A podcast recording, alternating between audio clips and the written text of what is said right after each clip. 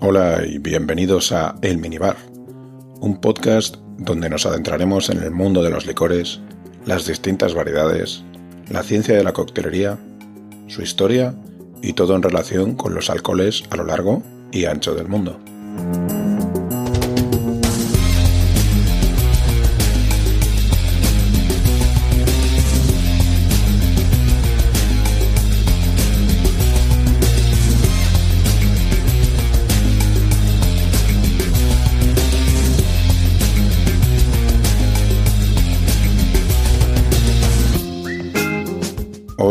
Nos trasladaremos al lado oeste del Atlántico para echar un ojo a los whiskies que se fabrican en el norte del continente americano. El bourbon se ha convertido en el más famoso a día de hoy, al menos es el que más ha crecido en los últimos años, pero no por ello es el único de los destilados de cereal que se producen, y desde luego no es el más consumido. Si te interesa conocer más acerca de qué se cuece en el norte de las Américas, acompáñame en este episodio de El Minibar.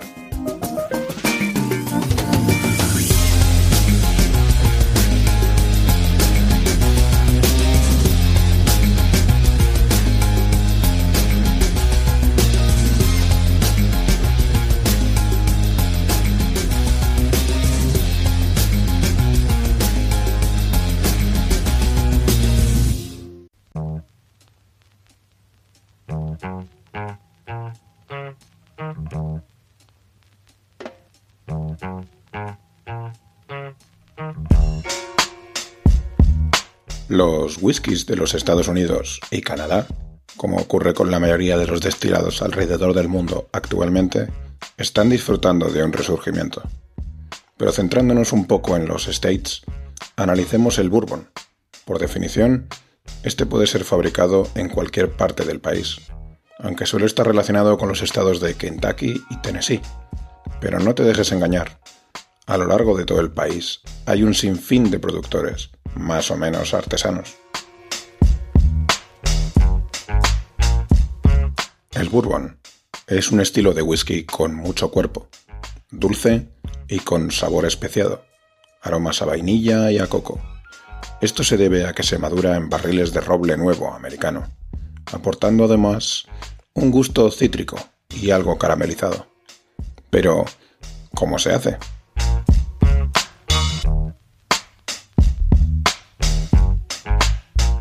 Bueno, el secreto a ese lado del Atlántico radica en la mezcla inicial. Para considerarse bourbon debe de tener al menos un 51% de maíz al empezar el proceso. Pero por supuesto el otro 49% puede ser o más maíz, centeno, trigo o cebada malteada. El maíz es lo que le da al bourbon ese toque dulzón suave. El centeno aporta el aroma cítrico y su sabor especiado. El trigo da cierto dulzor como a miel. Y por supuesto la cebada malteada aporta esas enzimas necesarias para empezar con la fermentación. Además de aromatizar incluso más, con algún toque de galleta, algo un poco más sutil. Así que el porcentaje de cada materia prima es muy importante para el resultado final, siendo decisivo para crear una personalidad única para cada bourbon. Sin ir más lejos, Maker's Mark utiliza mucha cebada, sin aportar casi centeno, consiguiendo un estilo muy suave, mientras que por el contrario, el Bourbon Woodford tiene uno de los porcentajes más altos de centeno. Muchas marcas diferentes se fabrican en un número pequeño de destilerías, por lo que la variedad de los ingredientes es muy importante para conseguir un catálogo muy amplio de estilos. Para crear esta masa, el maíz se muele y se mezcla con agua que se cocina a alta temperatura para romper las cadenas de carbohidratos. Después se añade el centeno para conseguir el mismo resultado y después se enfría hasta los 65 grados centígrados, o como dirían allí, los 150 grados Fahrenheit. En este punto se le añade la cebada malteada. Si se añadiese antes, las enzimas de esta podrían destruirse con el calor. Aparte de estas, cada destilador puede aportar enzimas ya cultivadas, para poder aportar diferentes variables o lo que ya se puede considerarse la mezcla o de mash.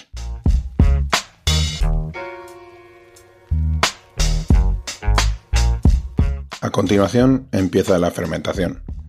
Se puede hacer tanto en contenedores de madera como de acero, y se le suele añadir una solución ácida no alcohólica para ayudar al proceso, ya que el agua americana es bastante alcalina.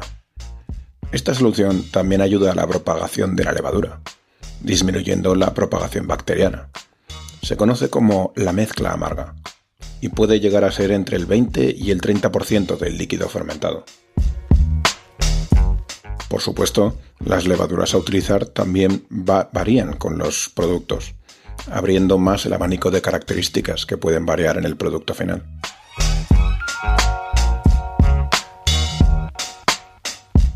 Nada más terminada la fermentación, se procede al destilado. Este siempre es doble y tiene diferentes matices en el caso del bourbon. La primera destilación se realiza en un alambique de columna simple, que se conoce como un alambique base. Está fabricado en cobre y su mayor tarea es separar los aromas volátiles del agua. Esta mezcla se encuentra en la parte superior con vapor que licúa la mezcla, creando una solución en torno a 55 grados. Como puede verse, a pesar de ser un destilador de columna, el objetivo no es conseguir mucha rectificación. Esto es muy distintivo del bourbon.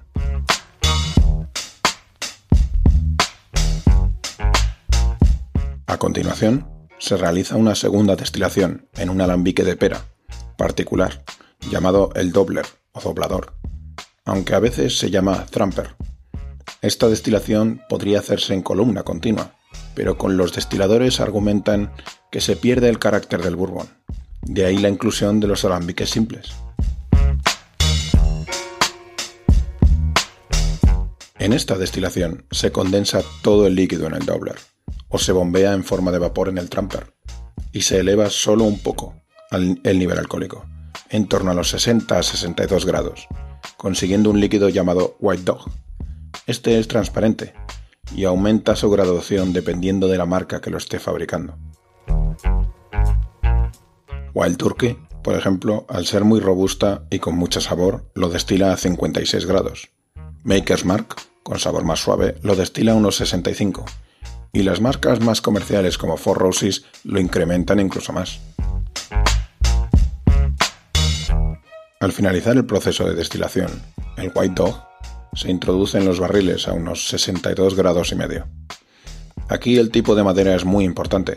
Solo pueden utilizarse madera de roble americano nueva. Obviamente esta aportará el color y una parte muy importante el sabor al producto final. La madera recibe un tratamiento de carbonización, para filtrar cualquier tipo de agente agresivo del producto. El ambiente donde se guardan estos barriles también debe ser controlado. Las temperaturas, obviamente, son mucho más calientes que las contrapartes en el lado este del Atlántico. Esto hace que el whisky se expanda e interactúe mucho más con la madera, y por ello necesita menos tiempo de maduración que los escoceses. Debido al sistema de almacenamiento, se pueden variar las alturas e incluso los barriles donde se almacena el líquido, cosa que no ocurre con los llamados small batch, que serían algo así como la respuesta americana a los single malt, siendo estos bourbons pertenecientes a un único barril que sí pudo haber sido movido pero nunca abierto.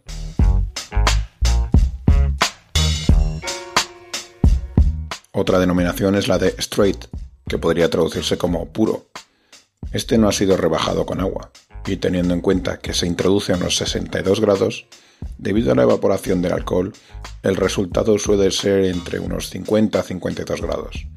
Este es recomendable al menos manejarlo con cuidado, dependiendo de lo fuerte que se desee. Existen algunas alternativas al método tradicional de elaboración. Existe el whisky de Tennessee. Aunque no existe una definición legal del mismo, la Asociación Norteamericana de Libre Comercio, o NAFTA, lo define como whisky puro o straight de Tennessee. Es una definición un poco informal, y el rey indiscutible en esta categoría es Jack Daniels. A todos nos viene a la cabeza la botella con la famosa etiqueta, igualmente visible en camisetas o gorras. La producción es igual a la del bourbon, excepto por un pequeño detalle, conocido como el método del condado de Lincoln. ¿Y en qué consiste el famoso método del condado de Lincoln? Bueno, este proceso consiste en filtrar el White Dog, que sale del alambique, por una vara de 3 metros de longitud que contiene azúcar, arce y carbón, antes de introducirlo en los barriles de maduración. Esto quita parte del carácter, creando una sensación más agradable al paladar. No existe ningún requisito legal para hacerlo, pero los chicos de Jack Daniels lo hacen.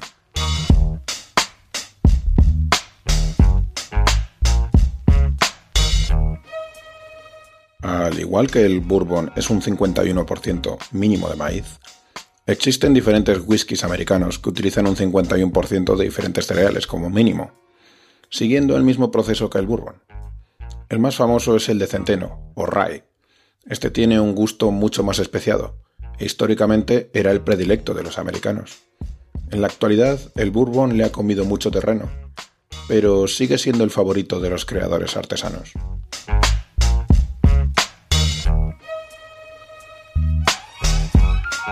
Al otro lado de los grandes lagos, cruzando la frontera hacia el norte, se produce el whisky canadiense. Por mucho que no quieran admitirlo, este se hizo muy popular durante la Guerra Civil Americana, y desde entonces sigue siendo el más vendido en toda Norteamérica. Existen ocho productores en Canadá, y en estas latitudes lo importante es la habilidad para mezclar. Aquí cada destilería crea diferentes tipos de whisky, para después mezclarlos y conseguir el sabor deseado. Mientras que en Escocia lo que se mezcla es el producto de diferentes destilerías, en Canadá una sola destilería crea diferentes whiskies con propiedades diferentes para después mezclarlos.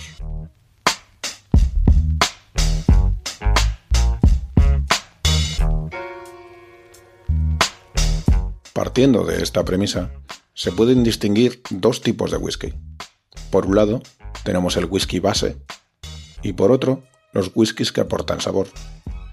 En la base, el cereal que predomina es el maíz, con algo de trigo, mientras que los saborizantes, por llamarles así, tienen un tanto por ciento muy alto de centeno, aunque se pueden añadir algo de centeno a la base para crear diferentes estilos. A todo el whisky canadiense se le conoce como rye, o de centeno, y los canadienses no tienen ningún problema en que ambos términos se intercambien, aunque en realidad su destilado es la combinación de una base de maíz y uno o más aportes de diferentes destilados de centeno. Las proporciones, por supuesto, dependen de las diferentes marcas. Con respecto a la destilación, la base se suele destilar en un alambique de columna, mientras que el saborizante se destila en un alambique de pera.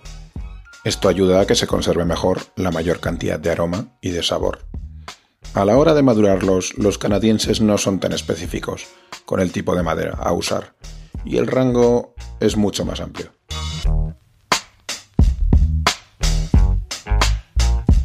En lo que se refiere a calidad, hay muchas variantes. Marcas baratas como pueden ser Canadian, Canadian Club o Crown Royal tienen un gran porcentaje de base, Uf, recuerdo probar este último con horribles resultados.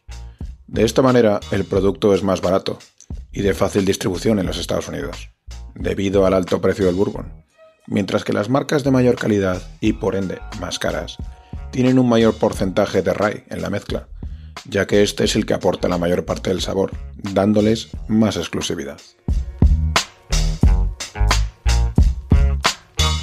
Con respecto a las marcas de baja calidad, según la normativa canadiense, estas le pueden añadir a su destilado un 9,09% del producto ajeno al whisky. Este porcentaje tan raro se crea debido a que solo se permite una parte de 11 totales.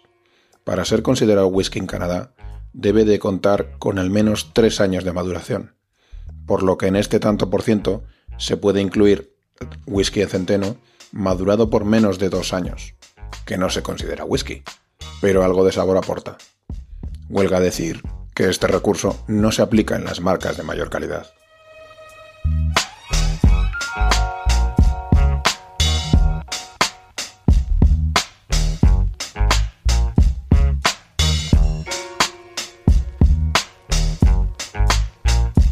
Y hasta aquí el whisky que se fabrica en Norteamérica.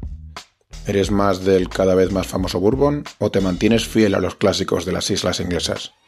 No dudes en hacérmelo saber en hola.podcastelminibar.com o por Instagram en arroba elminibarpodcast, sea cual sea tu tendencia. Recuerda que en este aspecto lo ideal es abrazar la experimentación y el descubrir nuevas combinaciones.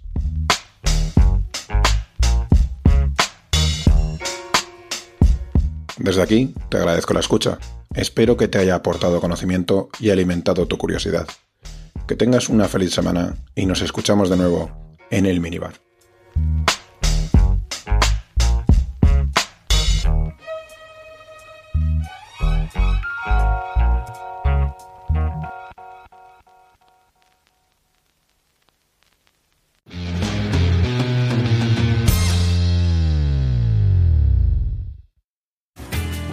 Hola de nuevo. Quería agradecerte el haber llegado hasta aquí. Espero hayas disfrutado del episodio. Y si es así, una gran forma de hacérmelo saber es suscribiéndote, valorándolo positivamente con una reseña, un me gusta o un comentario.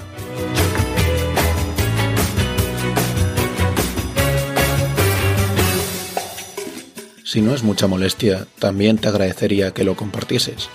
Estoy disponible en Spotify, Apple Podcast, Evox, Stitcher y un montón de plataformas más, además de en Instagram como arroba el minibar podcast.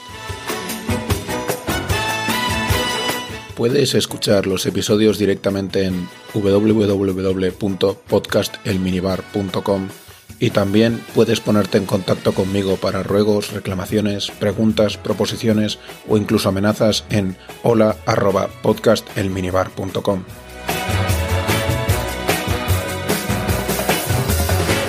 Sin más, me despido. Espero tengas una fantástica semana y recuerda, bebe con responsabilidad, pero disfruta como si no hubiese un mañana.